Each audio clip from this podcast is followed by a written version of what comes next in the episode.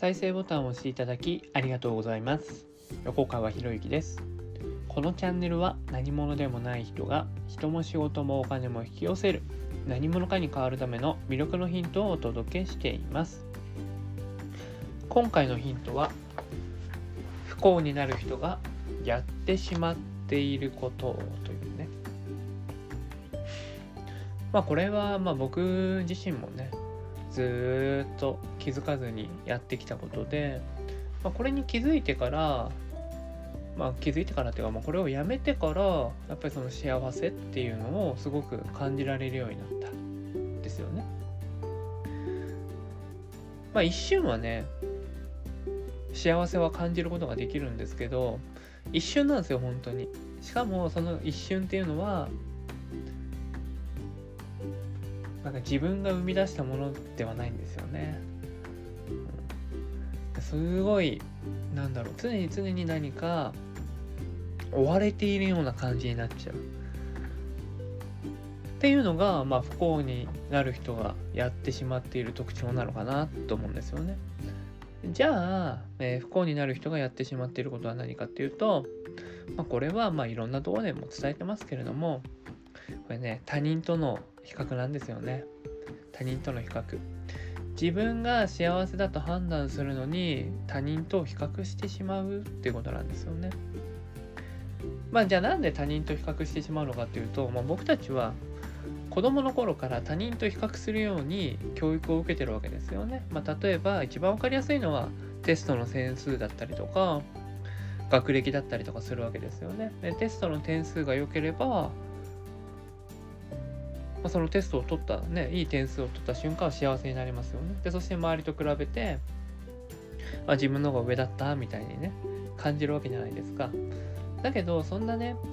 テストの点数で上下したところで上には上がいるわけじゃないですか。という上が上には上がいるっていうところを見てしまうとああなんか自分って大したことないよなってまた戻っていくわけです。だから他人と比較していても幸せになることってないですよね。まあ、優越感を感じた時、優越感を感じた時は、まあ確かにね、まあ、あの、幸せを感じるのかもしれないですし、本当に落ち込んでいる時は、下には下がいるっていうね、えー、やり方もあるんですけど、やっぱそれだってでもやっぱり対処法、対処療法にしかならないわけですよ。じゃあ本当に幸せを感じるためにはどうしなければいけないのかというと、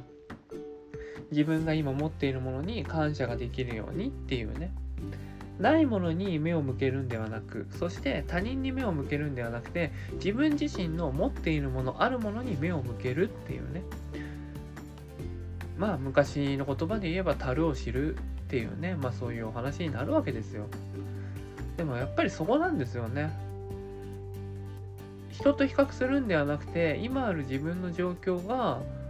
ね、状況を見てありがたいなと思える。でこうやって、まあ僕だったらね、いつも思うんですけど、こうやって音声を配信できる、そして音声を聞いてくださる方がいるって思えるだけで、やっぱりすごい心が温かくなるんですよね。ありがたいじゃないですか。だって自分がこうやって好き勝手話していることに対して、でそれを積極的に聞きに来てくれるわけですよね。だって音声だっていっぱいあるわけじゃないですか。情報いっぱい出てるわけじゃないですか。みんなが情報発信者になってるこの世界。その中でもね、24時間のうち貴重なね、えー、5分、10分を使っていただいて僕の音声を聞いていただき、まあ、さらにはね、その5分、10分の音声からアウトプットまでしていただけるっていうね、本当ありがたいという言葉しか出てこない。で、これに幸せを感じるわけですよね。じゃあ、今度聞くとね、こういうこと言うと、聞いてくれる人がいなかったらどうなるんですかって聞いてくれる人がいなかったらどうなるんですか？っていう質問が絶対来るんですよそうするとね聞いてくれる人がいない一生懸命話してるのに聞いてくれる人がいないっていうところにフォーカスしちゃうとないものにフォーカスしてるでしょ？ないものにフォーカスするからその時点で不幸になっちゃうんですそうじゃなくてこうやって音声を配信できる環境があることがありがたいって思えればいいですよねだってこの音声をね、まあ、リアルタイムで、ね、投稿してからすぐ聞く人もいれば、もしかしたら1年後、2年後に聞く人だっているかもしれないんですよ。でそうやって、まあ、僕はできる限りそのリアルタイム性がないような、いつでも聞いて、いつでも聞いて、えー、学びがあるような音声っていうのを心がけているんで、まあ、できる限りこのリアルタイム性っていうのをさ、えー、排除してるんですよね。でリアルタイム性を排除することによっていつでも聞いても、えー、学びのある音声に仕上げることができるっていうでそこを狙っているんでだから今は確かにねリアルで聞いてくれなかったとしてもこの先僕がさらにこう影響力を持つようになってあその当時の横川さんはどんなことをは、えー、発信してたんだろう配信してたんだろうって興味を持ってくれる人が増えたらいいなと思うわけですよね。でそれって今ある状況じゃないのもう未来にもう目を向けてるわけじゃないですか。ね。まあ、そうやってじゃあ未来に逃げるんですかっていうツッコミもあるかもしれないですけれども未来に逃げてるわけじゃなくて未来を見据えた今にフォーカスしてるわけですよね。未来を見据えた今にフォーカスしている。ということなんですよね。音声配信っていうのもすごい面白いですね。ずっとこれが残るわけですからね。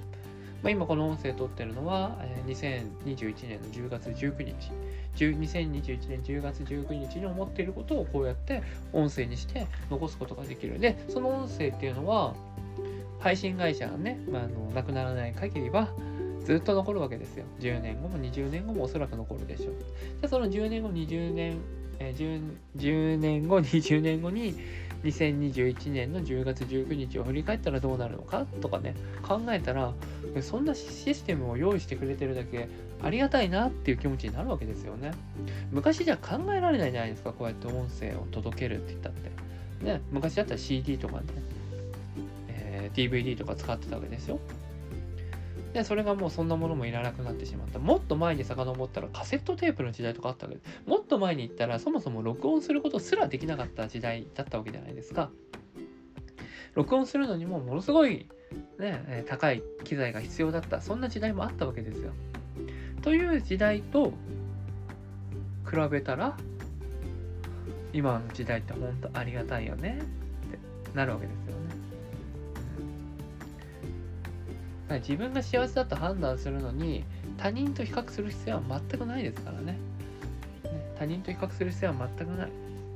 特にね、あのお友達がとかね、どうこうってやってしまうと、例えば Facebook とかあんまり見ない方がいいんですよ、実はね。実は。ね、Facebook で友達の情報とか流れてくると、Facebook に投稿する情報ってね、大体加工されてるんですからね、そもそも。だって、Facebook に不幸な SNS にね、わざわざ自分が今不幸ですなんて情報を発信する人ほとんどいないんですよ。ほとんどいないんですよ。ということは、幸せな発信ばっかりになるわけですよね。で、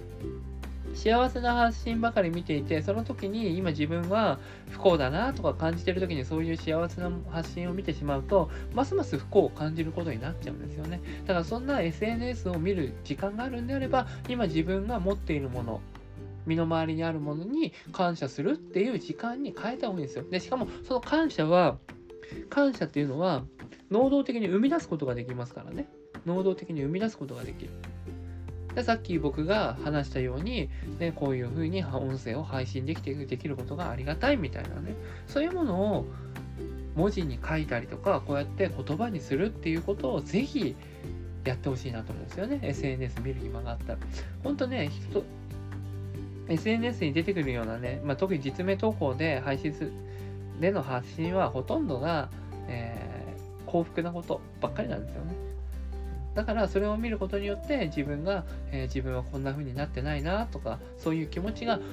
出てきちゃう出てきたらさもったいないからそういう気持ちが出てくるんであれば今目の前にあること自分が持っているものに目を向けて感謝するというそれを文字にしたりとかこうやって音声にして言葉にするっていうことにぜひトライしてみてくださいこれをやり続けていると不幸だなんて思えないですからありがたいなっていう気持ちばっかりですよね。そのありがたいなの気持ちの先にあるのは、あ自分ってなんて恵まれてるなんて幸せなんだろうという気持ちが生まれてくるということなんですよね。まあ、ぜひやってみていただいてですね、まあ、やってみていただいての、えー、アウトプットをぜひまた出していただけると僕は嬉しいなと思います。はい、今回は以上になります。このチャンネルでは一人一人が大切な人を幸せに導く世の中にするため、あなたの人生経験で培った魅力を生かして何者かとして活躍してほしい、そんな思いで配信をしています。このチャンネルの音声を隠さず聞いていただくと魅力ある人たちの考え方や立ち居振る舞いが分かり人も仕事もお金も引き寄せる何者かに変わっていくことができますぜひチャンネルフォローやお友達への支援をしていただいて一緒に何者かになることを実現できたら嬉しいです。魅力のヒント今回は以上になります。最後までお聴きいただきありがとうございました。また次回お会いします。横川博之でした。